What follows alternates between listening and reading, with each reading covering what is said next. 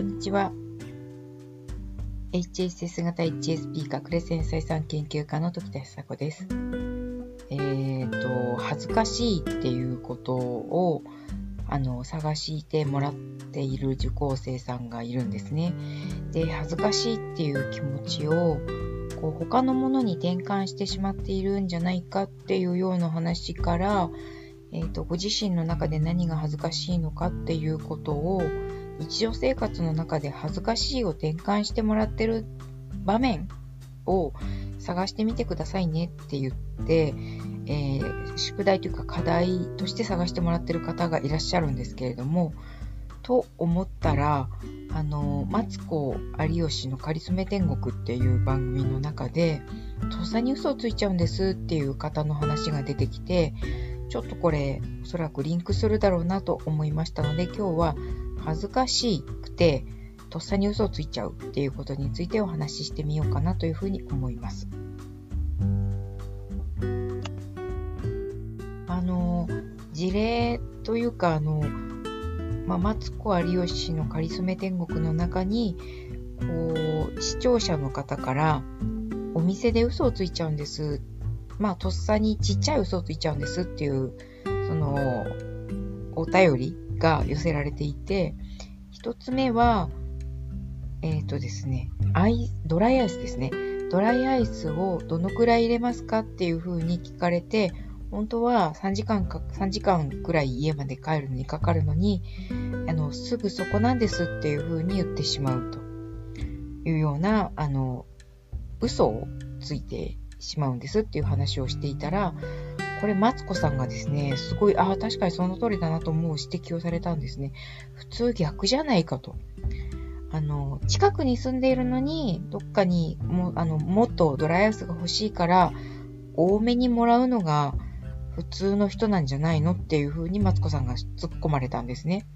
確かにその通りだなっていうふうに思いましたが、もし私が、あの、3時間かかるとこに住んでるんだけど、ドライアイスどのくらいですかっていうふうに聞かれて、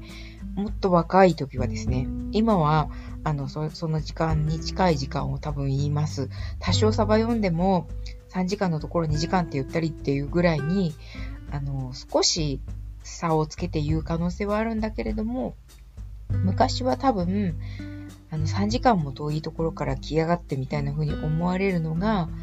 恥ずかしいし、バレたくないので、なんかこう、こちらの意図を見抜かれたくないので、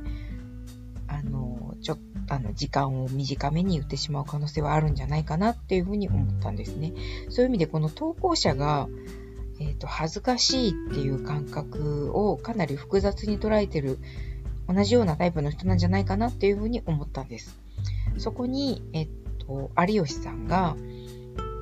服を買いに行くときにそのブランドの服を持っているにもかかわらず店員さんがあ、有吉さん、うちの服のブランドの服持ってらっしゃいますよねっていうふうに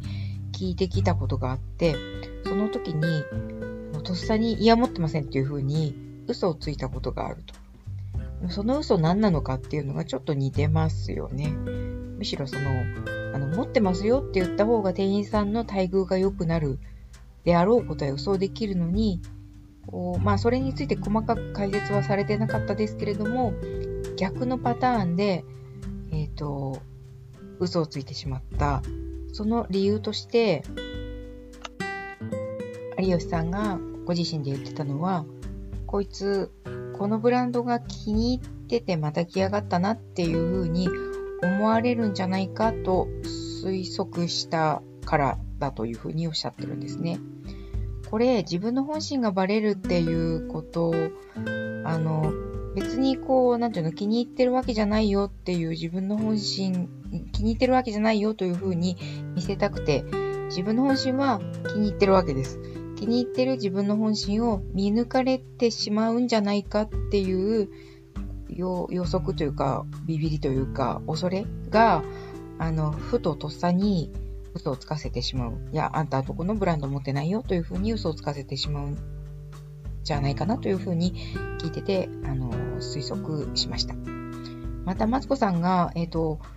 えっ、ー、と、かつて何者でもない素人の、えっ、ー、と、太った人だった場、時に、コンビニとかで、えっ、ー、と、3人分ぐらいの、こう、お弁当やら惣菜やら、いろんなものを買った時にですね、お箸はっていうふうに聞かれる、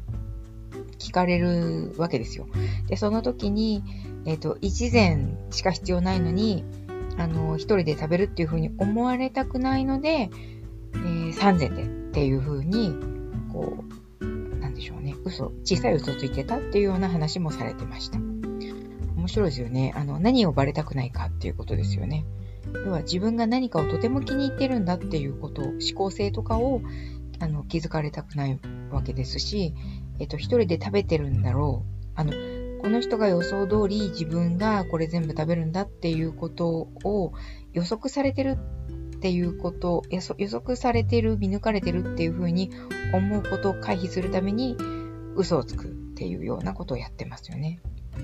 これ、ちょっと、まあ、あの、まとめすぎかもしれないですけど、えー、何かがバレるのが怖い、あるいは恥ずかしいっていうところから生まれるんじゃないかなっていうふうに思います。というようにですね、あのなんか、あの、ありませんか？とっさに嘘をついてしまうというようなこと。私もあの、思い当たるところはとてもあります。えっぱり自分が朝起きられないとかっていうようなことはなるべく隠しておきたいですし、えー、と恥ずかしいなって思うことはなるべく知られたくないので、まあ、聞かれないうちは答えないみたいな風な微妙な反らし方とか隠蔽の仕方みたいなことはします。そこは、あの、